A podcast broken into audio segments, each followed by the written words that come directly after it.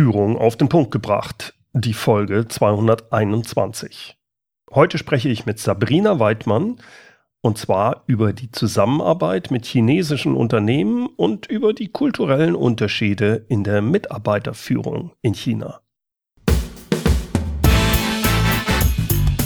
Willkommen zum Podcast Führung auf den Punkt gebracht. Inspiration, Tipps und Impulse für Führungskräfte, Manager und Unternehmer.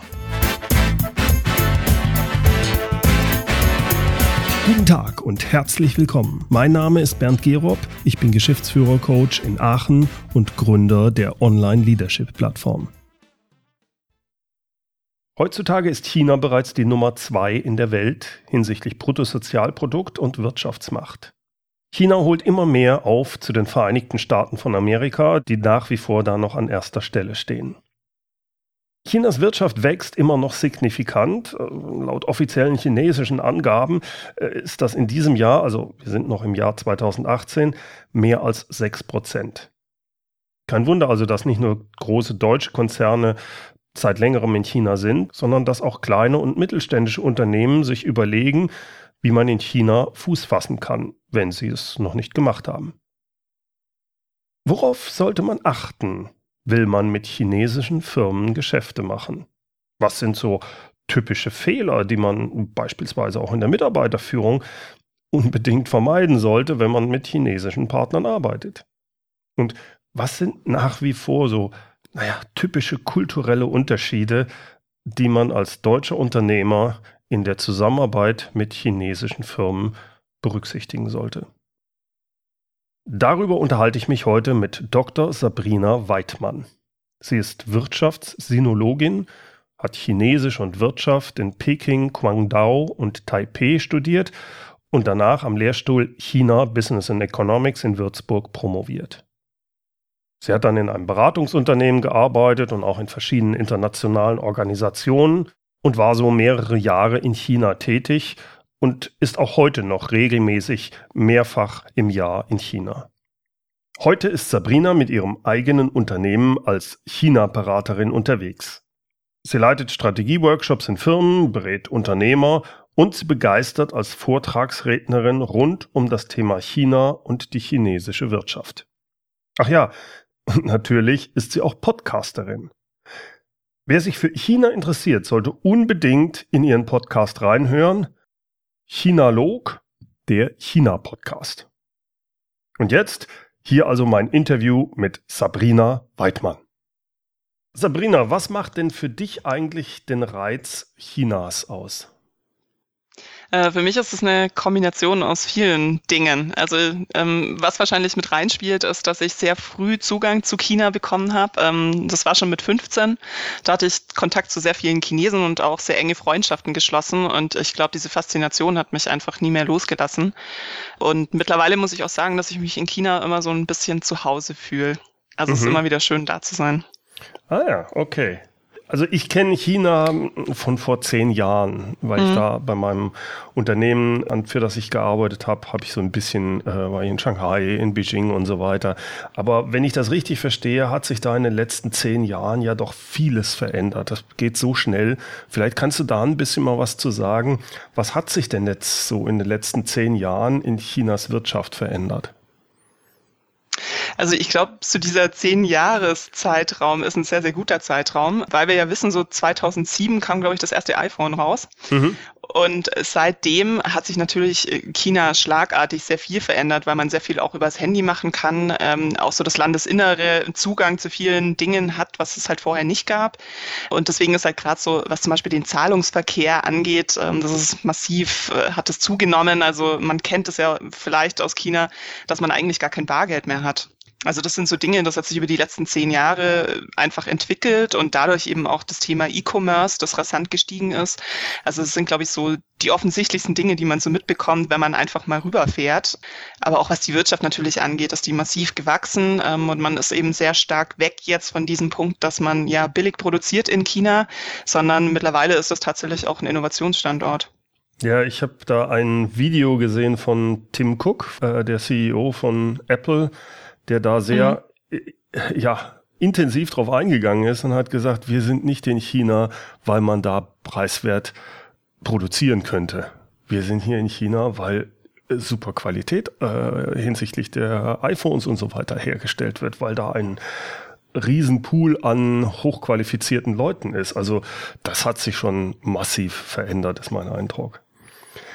Aus deiner Sicht, Sabrina, worauf sollten sich deutsche Unternehmen vorbereiten, wenn sie also bisher wenig mit China zu tun hatten, aber jetzt ja entweder nach China wollen oder mit chinesischen Partnern zusammenarbeiten wollen, wenn die also hier zum Beispiel chinesische Firmen in Deutschland investieren, worauf sollte man da achten von den kulturellen Unterschieden? Also ich glaube, du hast es gerade schon angesprochen, die kulturellen Unterschiede. Ähm, die werden sehr oft unterschätzt und man versucht dann an China ranzugehen, wie man das äh, überall machen würde. Ja, also ob man jetzt nach Frankreich oder Italien geht, man würde jetzt irgendwie genauso auch den chinesischen Standort erschließen, was dann eben oft schief geht, weil die chinesische Kultur doch so ihre Tücken hat und wenn man die einfach nicht kennt, dann tritt man da schnell in Fettnäpfchen. Und deswegen, also am Anfang ist es immer gut, einfach ganz genau zuzuhören, was denn der andere auch sagt ähm, und in welche Richtung der möchte. Und wenn man sehr, sehr gut zuhört, dann kann man viele Dinge schon lösen. Aber sich einfach vorher mit der Kultur auch auseinanderzusetzen, ist meines Erachtens mit einer der wichtigsten Punkte. Und zur Kultur gehört natürlich auch einfach der andere Markt. Also dass dort einfach Dinge etwas anders laufen, als sie das bei uns machen. Und da sollte man sich halt vorher sehr, sehr gut informieren. Kannst du da mal so zwei, drei Beispiele geben, wo das, wo man da ins Fettnäpfchen treten könnte? Also das sind so Themen wie beispielsweise, ähm, wenn man mit chinesischen Geschäftspartnern zusammenarbeitet, dass man äh, oft wie bei uns sehr direkt kommuniziert. Ähm, das macht man in China eher weniger, beziehungsweise erst, wenn man eine gewisse oder sehr gute Beziehung aufgebaut hat zu den chinesischen Partner. Ähm, und deswegen kommt man einfach nicht so schnell an Resultate, wie man sich das gerne wünscht, weil man eben diese Kultur erstmal aufbauen muss.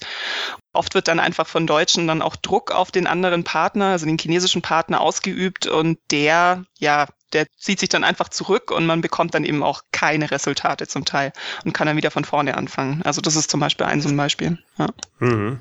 Das heißt, wenn ich Geschäfte machen möchte in China, muss ich mich darauf einstellen, dass ich da doch vielleicht zwei, drei, viermal rüberfliegen muss, mich mit den Leuten treffen, essen gehen und so weiter. Aber da geht es nur um den Beziehungsaufbau. Da kann ich noch keine wirkliche Geschäfte abschließen. Genau. Richtig, richtig. Genau, und vor allem ist es da auch wichtig, dieses Gesichtskonzept. Also man spricht da von Mienze im Chinesischen. Und das Thema Gesicht ist nach wie vor sehr relevant. Und äh, das führt eben auch dazu, dass man jetzt äh, als normaler Mitarbeiter vielleicht nicht hinreichend ist, um dort äh, aufzutreten, sondern man muss dann einfach wirklich mal beispielsweise den Geschäftsführer mitbringen, ähm, damit der eben auch dann bei Geschäftsessen teilnehmen kann oder sich auch den Firmenstandort anschaut und hier einfach ja Interesse zeigt, dass er da auf jeden Fall dahinter steht steht, weil das dann auch der chinesischen Seite einfach sehr, sehr wichtig ist, weil die mhm. in der Regel, wenn man da auf Besuch kommt das erste Mal, dann auch meistens mit beispielsweise dem Geschäftsführer auffahren. Das heißt, dieses Hierarchiedenken, das ist noch sehr stark in, in China. Genau, ja. Also die Hierarchien sind auch deutlich weiter untergliedert, als sie das bei uns sind. Also man zieht da wirklich verschiedene Ebenen noch ein, weil es einfach äh, dieses Hierarchieprinzip gibt. Also so eine flache Hierarchie, wie man das bei uns kennt, ist in China kaum möglich momentan. Also auch da merkt man natürlich Veränderungen, weil viele ja so ein bisschen äh, die westlichen Management-Styles auch annehmen. Aber ich würde sagen, gerade bei dem Hierarchiedenken ist es nach wie vor einfach sehr, sehr intus und deswegen kommt man da schwer davon weg und muss sich dann halt ähm, ja entsprechend, wenn man dort arbeitet, darauf einstellen, dass man halt verschiedene Hierarchie eben noch zusätzlich auch einzieht. Ja, ich kann mir vorstellen, dass es da sehr günstig ist, auch mit jemandem zusammenzuarbeiten, der beide Kulturen versteht. Also das war schon, als ich vor mehr als zehn Jahren da zu tun hatte, mit den Leuten kam ich am besten zurecht, die selbst vielleicht in USA oder in Deutschland studiert hatten, weil die das verstanden hatten, wie wir ticken und mhm. wie eine Brücke bauen konnten. Ansonsten, das war für mich sowas von fremd im Umgang miteinander. Ich habe vieles nicht durchschauen können damals. Das ist heute anscheinend immer noch so, ja. Würde ich schon sagen. Also ich glaube, dass es immer gut ist, wenn sich beide Seiten mit der anderen Kultur beschäftigen, weil man dann so einen Mittelweg findet, mit dem eben beide ganz gut können. Ja. Deswegen ist es natürlich gut, wenn man auf der einen Seite einen Chinesen hat, der beispielsweise schon in Deutschland oder irgendwo in Europa unterwegs war, vielleicht auch in den USA und so ein Stück weit die Kultur einschätzen kann. Auf der anderen Seite ist es aber auch wichtig, dass man auf der deutschen Seite jemanden hat, der einfach sehr, sehr offen ist, sich auch auf das Chinesische einzulassen. Und wenn man hier quasi sehr offene Charaktere hat, die aufeinandertreffen, dann können die meistens auch ganz gut miteinander. Wenn, wir jetzt so einen typischen deutschen Mittelständler nehmen, der jetzt sagt, Mensch, jetzt wird es Zeit für uns, wir wollen jetzt auch in China Fuß fassen, äh, sei es mit einer Produktionsstätte oder vielleicht erstmal mit einem Vertriebsbüro. Äh, was würdest du dem raten? Worauf sollte er achten? Was sind so die ersten Schritte, wenn jemand in die Richtung denkt, äh, dort aktiv zu werden? Also ich würde immer empfehlen, dass man sich auf jeden Fall als ersten Schritt den Markt sehr, sehr genau anschaut, ähm, weil in China jede Branche ein Stück weit anders tickt. Ähm, manche werden staatlich sehr stark unterstützt, andere weniger. Dann gibt es verschiedene Restriktionen in manchen Bereichen, in anderen weniger. Und man muss sich da einfach sehr, sehr genau informieren, auch in welche Richtung der Trend geht. Also wenn ich da jetzt ein Büro langfristig zum Beispiel öffnen möchte, dann will ich ja auch wissen, was passiert hier in fünf Jahren, was passiert in zehn Jahren womöglich.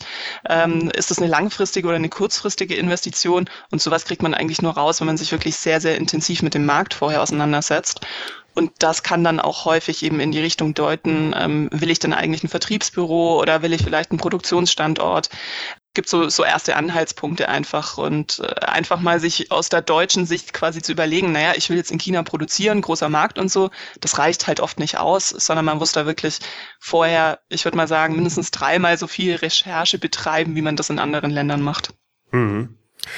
An wen sollte man sich denn deiner Meinung nach wenden, wenn man jetzt, sagen wir mal, ich bin so ein Mittelständler, habe äh, hier in der Nische in Deutschland äh, mir was Schönes aufgebaut, habe meine 100, 200 Mitarbeiter und sage so, und jetzt gehen wir in den chinesischen Markt. An wen wendet der sich am besten, um diese Informationen über den Markt und die Gepflogenheiten, ja, da nähere Informationen zu bekommen?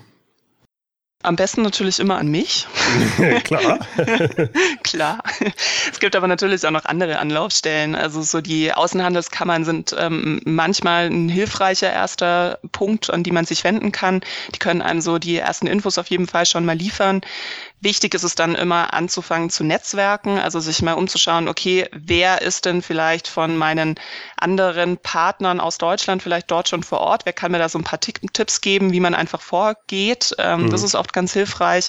Ansonsten natürlich klar Unterstützung von außen holen, damit man einfach den Start sicher hinbekommt.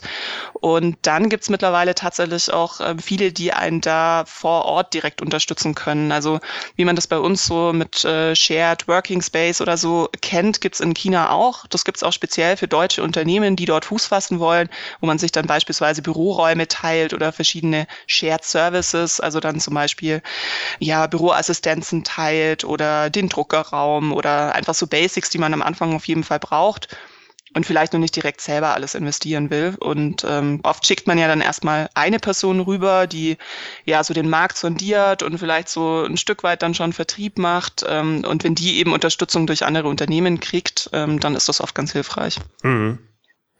Was sind aus deiner Sicht so die größten Unterschiede hinsichtlich Mitarbeiterführung in China und im Vergleich zu Deutschland? Mhm. Also ein Punkt sind natürlich die Hierarchien, die ich vorher schon erwähnt hatte. Mhm. Also hier muss man sich einfach bewusst machen, dass man meistens nur dem Vorgesetzten zuhört. Ja, also so Kommunikation von unten ähm, oder auf gleicher Ebene ist oft schwierig, sondern Anweisungen an einen Mitarbeiter müssen oft von oben kommen.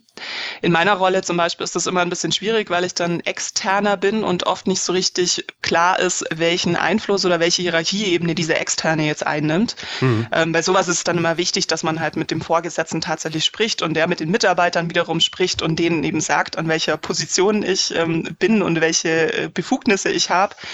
Also das ist einfach so ein Punkt, wo man drauf achten muss. Was anderes wäre jetzt auch noch ähm, ja das Thema enge Führung, also was man bei uns vielleicht eher unter Mikromanagement äh, kennt. Mhm. Das ist in China schon fast der Standard. Also ich muss meine Mitarbeiter einfach viel viel enger führen, als ich das in Deutschland machen würde. Hast du das Gefühl, dass sich das ändert oder hat sich da in den letzten zehn Jahren nichts geändert? Weil so kenne ich es auch, mhm. so wie du es beschreibst, ja. Es hat sich schon was geändert. Also die, die jüngeren Generationen, die sind da auch deutlich äh, anspruchsvoller oder wollen auch so ein bisschen ihre kreative Ruhe haben. Aber so im Wesentlichen, wenn es wirklich darum geht, äh, Projekte müssen umgesetzt werden, dann ist das meistens nach wie vor so. Also ähm, es ist halt immer auch diese kulturelle, dieser kulturelle Aspekt mit drin, dass man einfach sagt, okay, ich will jetzt äh, aus deutscher Sicht einen gewissen Plan haben, wo ich verschiedene Punkte abhaken kann und dann zum Ziel kommen. Und da muss ich das einfach, wenn ich in China bin, tatsächlich kleinere Schritte machen, um dann zum Ziel zu kommen, weil ich einfach zwischendurch nachfragen muss, hey, wie steht's denn?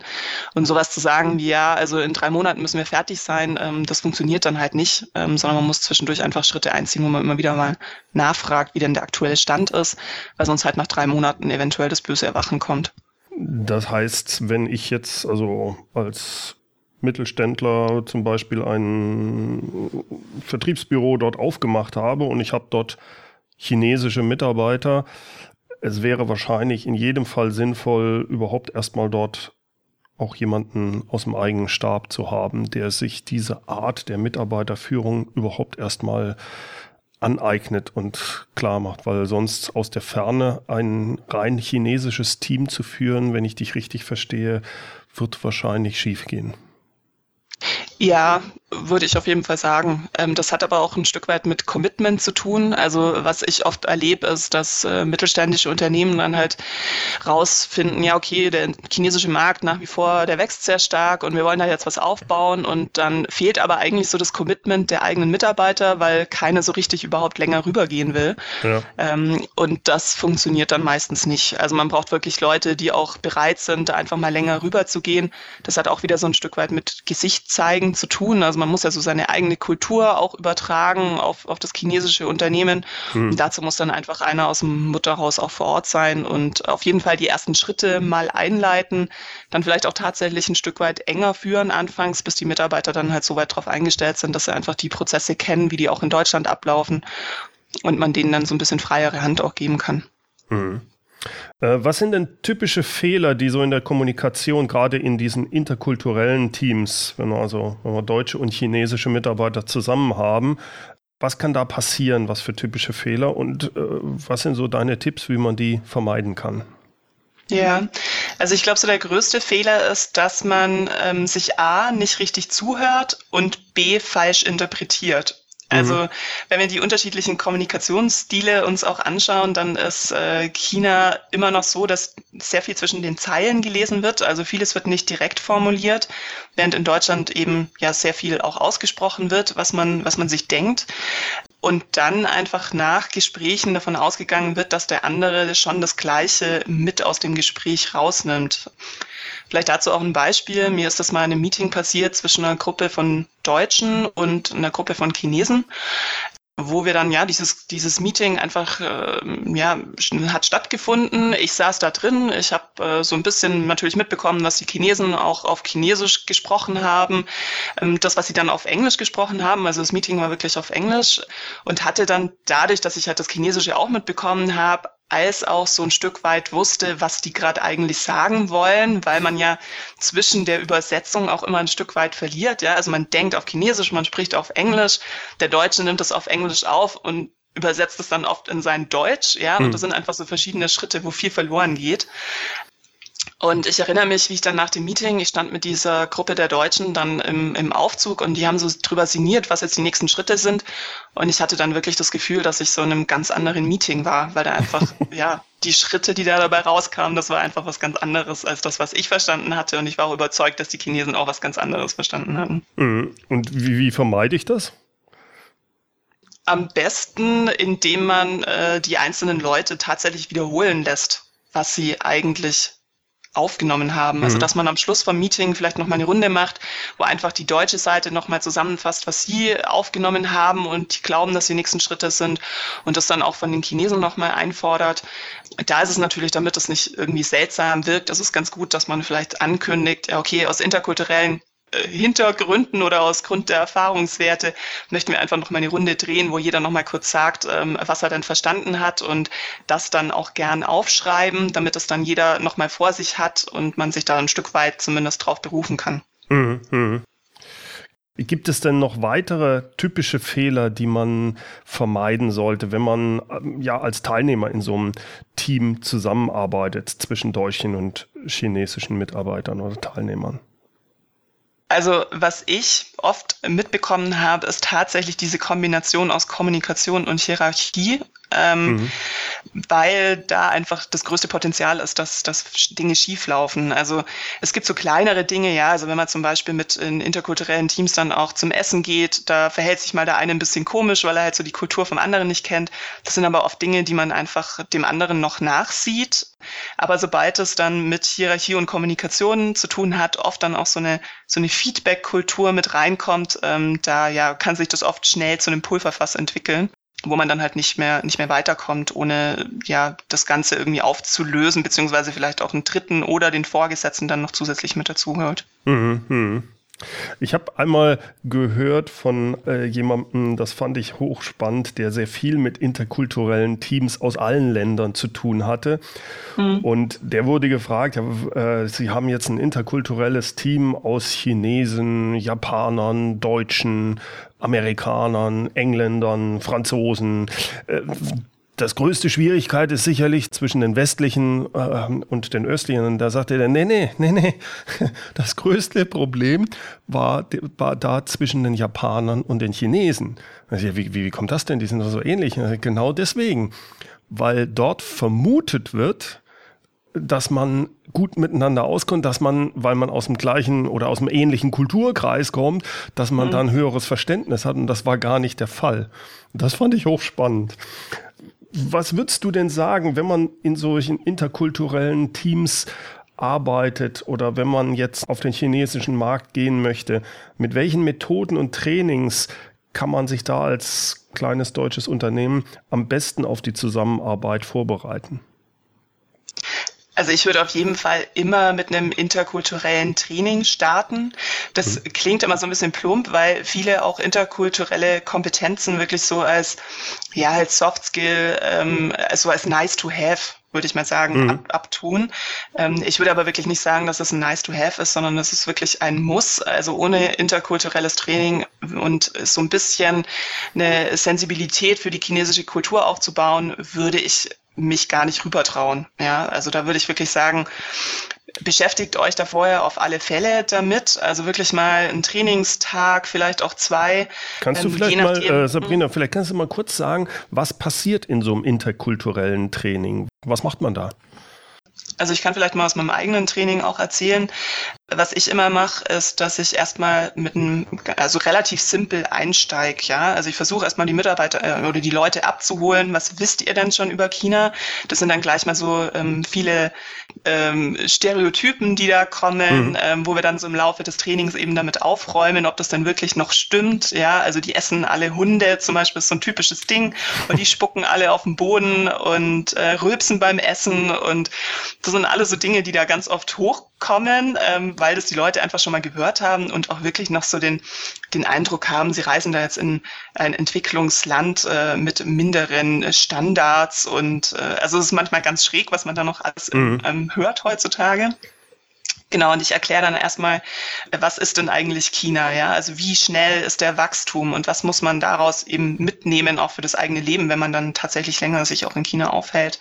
Ähm, aber auch so ein paar geschichtliche Faktoren, weil alles, was mit Geschichte zu tun hat, die chinesische Kultur auch immens geprägt hat. Und das merkt man auch im täglichen Leben nach wie vor. Also wenn ich jetzt mit einer, mit einer Generation habe, die beispielsweise die Kulturrevolution noch erlebt hat, dann ist das oft ein ganz, ganz anderer Umgang, als wenn ich jetzt mit einem der äh, Millennials beispielsweise zu tun habe. Mhm. Und das ist einfach was, das muss man vorher wissen, damit man da umge damit umgehen kann. Mhm. Was dann natürlich noch passiert, sind so, ja, was ist eigentlich interkulturelle Kommunikation? Was ist Kommunikation insgesamt überhaupt? Wie nehme ich Informationen auf? Wie gebe ich die weiter? Ich habe dann selber auch immer noch einen ähm, Blog mit drin, wo man mal reflektiert, wie werde ich eigentlich wahrgenommen schon in der deutschen Kultur und wie werde ich womöglich wahrgenommen in der asiatischen beziehungsweise wirklich mhm. in der chinesischen Kultur, um da einfach auch ein, ein, Selbstverständnis zu entwickeln. Also wie ist eigentlich meine Person, wenn die nach China geht, was wird von ihr erwartet und wie gebe ich mich auch selber? Also da findet man dann ganz oft spannende Sachen raus, weil ähm, es gibt Menschen, die sind äh, sehr China-kompatibel.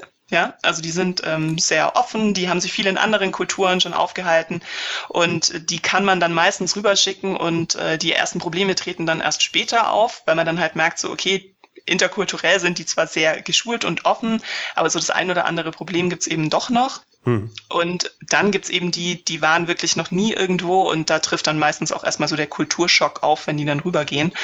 Aber auch da ist es einfach, wenn die vorher sich schon darauf vorbereiten können, was da wohl möglich alles kommt und so ein paar Tipps mitbekommen, dann ist es meistens schon recht äh, sinnvoll. Hm. Ja, ich kann mir gerade auch vorstellen, dass für den Unternehmer oder den Geschäftsführer, selbst wenn der nicht nach China ähm, jetzt für mehrere Monate rübergeht, mhm. aber allein äh, damit der weiß, worauf muss ich denn achten bei Verhandlungen oder ähnlichen, dass so ein kulturelles Training in jedem Fall hilfreich dann ist. Auf jeden Fall, ja. Also was ich zum Beispiel auch immer noch anbiete, ist ähm, so eine Art Sparing, ähm, wo man in verschiedenen Situationen auch bei mir noch anrufen kann, um dann verschiedene Dinge zu klären. Mhm. Also sind so klar interkulturelles Training, damit man eine Basis hat, ist das sehr gut. Aber wenn man sich dann in China aufhält oder eben mit vielen, viel mit chinesischen Partnern zu tun hat, dann fällt einem oft auf, okay, irgendwie ist da gerade so ein Punkt, ich komme da gerade einfach nicht weiter und ich weiß nicht, woran das liegt und ähm, brauche da jetzt einfach mal jemanden, der mir da weiterhilft. Und mhm. das können recht simple Sachen auch sein. Also ähm, ich hatte vor kurzem zum Beispiel einen Kunden, der hat mich angerufen und meinte einfach so, ja, also ich habe da jetzt irgendwie eine Verhandlung mit einem chinesischen Partner und das geht einfach nicht voran und er weiß nicht warum und er versteht das auch nicht, weil der chinesische Partner immer nur sagt so, ja, ja, wir unterschreiben den Vertrag und ähm, alles sieht gut aus und dann kommt aber immer nichts. Mhm. Und dann sind wir das einfach mal durchgegangen, was denn so bisher passiert ist und auch in welchem Verhältnis die eigentlich zueinander stehen. Und das war in dem Fall dann der chinesische Partner, war der CEO von diesem Unternehmen. Dieses Unternehmen hat aber wiederum zu einem chinesischen Staatskonzern gehört. Und letztendlich kam dann raus, dass er halt gar nicht die Entscheidungsgewalt hatte, wo der andere davon ausgegangen ist, dass er die hat. Ja. Also das ist an sich was relativ Simples, aber oft, wenn man dann in der Situation steckt, dann kommt man da auch nicht so richtig drauf, woran das liegt und hat halt vielleicht auch diese, ja, diese Machtverhältnisse nicht richtig auf dem Schirm und ähm, genau, da kann dann halt sowas auch weiterhelfen. Äh, das kann ich mir vorstellen, dass das häufig durchaus sehr schwierig ist. Das ist ja eigentlich auch schon, äh, wenn ich mit einem großen Konzern als kleiner mittelständisches Unternehmen hier in Deutschland zu tun habt, ist mhm. mir nicht unbedingt immer ganz klar, wie ist der, wie sind die internen Entscheidungsprozesse. Und das ist hier natürlich dann nochmal potenziert, wenn ich mit einem chinesischen Konzern zu tun habe, weil ich da noch weniger weiß als bei einem deutschen Konzern. Genau, ja. Und diese Strukturen muss man halt kennen und durchschauen und dann äh, kommt man da meistens zum Ziel. Mhm. Genau. Sabrina, was wird denn sich aus deiner Sicht in den nächsten fünf bis zehn Jahren noch verändern, wenn wir auf China schauen? Wie entwickelt sich China zurzeit und wo geht es dahin? Und vor allem, worauf müssen wir uns hier im Westen einstellen drauf? Mhm. Ich glaube, die wesentlichen Faktoren sind hier tatsächlich Innovation und Wettbewerb. Also China wird immer innovativer. Viele versuchen das zu leugnen ähm, und wegzureden. Es gab jetzt neulich auch wieder so einen ähm, neuen Innovationsindex, wo Deutschland auf Platz eins stand und China auf einmal ganz weit abgeschlagen war. Es kommt natürlich immer so ein bisschen drauf an, welche Indikatoren man da dann auch äh, anwendet, welche Parameter man da setzt. Aber China ist durchaus immer innovativer. Ähm, da passiert wahnsinnig viel und es wird natürlich auch massiv vom Staat unterstützt. Ähm, also dass hier viel in Forschung auch investiert wird. Und das andere wäre einfach noch das Thema Wettbewerb. Also der, ich meine, klar, dadurch, dass natürlich das Land innovativer wird, ähm, steigt auch der Wettbewerb aus dem Land China.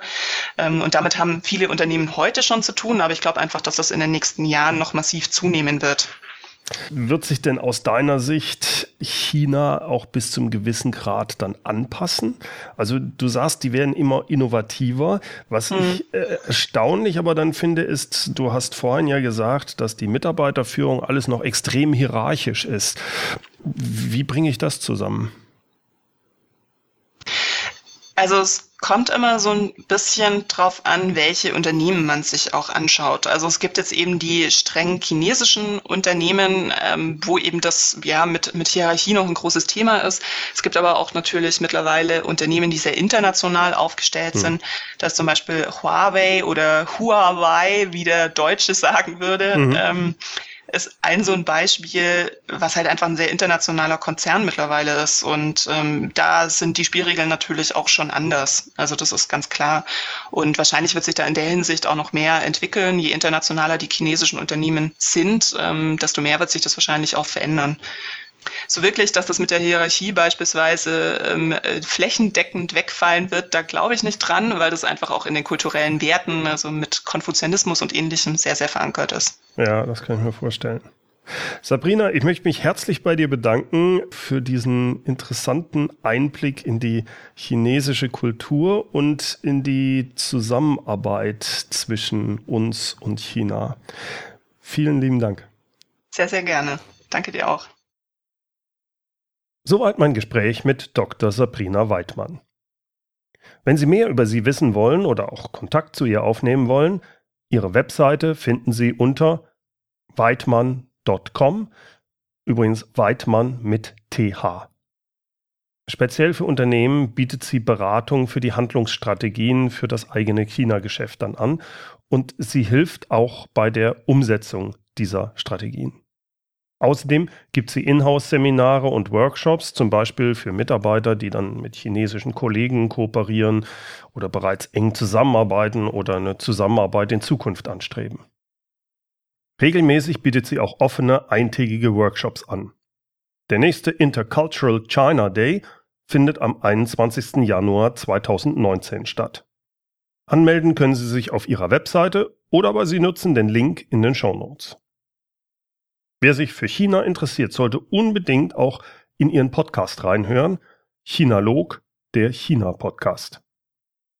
Wie immer finden Sie alle Infos und alle Links in den Shownotes. Die Shownotes, die gibt's unter www.mehr-führen.de Schrägstrich Podcast 221. Führen mit UE. Zum Schluss noch unser inspirierendes Zitat. Es kommt heute, wie sollte es anders sein, von Konfuzius. Von Natur aus sind die Menschen fast gleich. Erst die Gewohnheiten entfernen sie voneinander. Herzlichen Dank fürs Zuhören. Mein Name ist Bernd Gerob und ich freue mich, wenn Sie demnächst wieder reinhören, wenn es heißt Führung auf den Punkt gebracht. Inspiration, Tipps und Impulse für Führungskräfte, Manager und Unternehmer.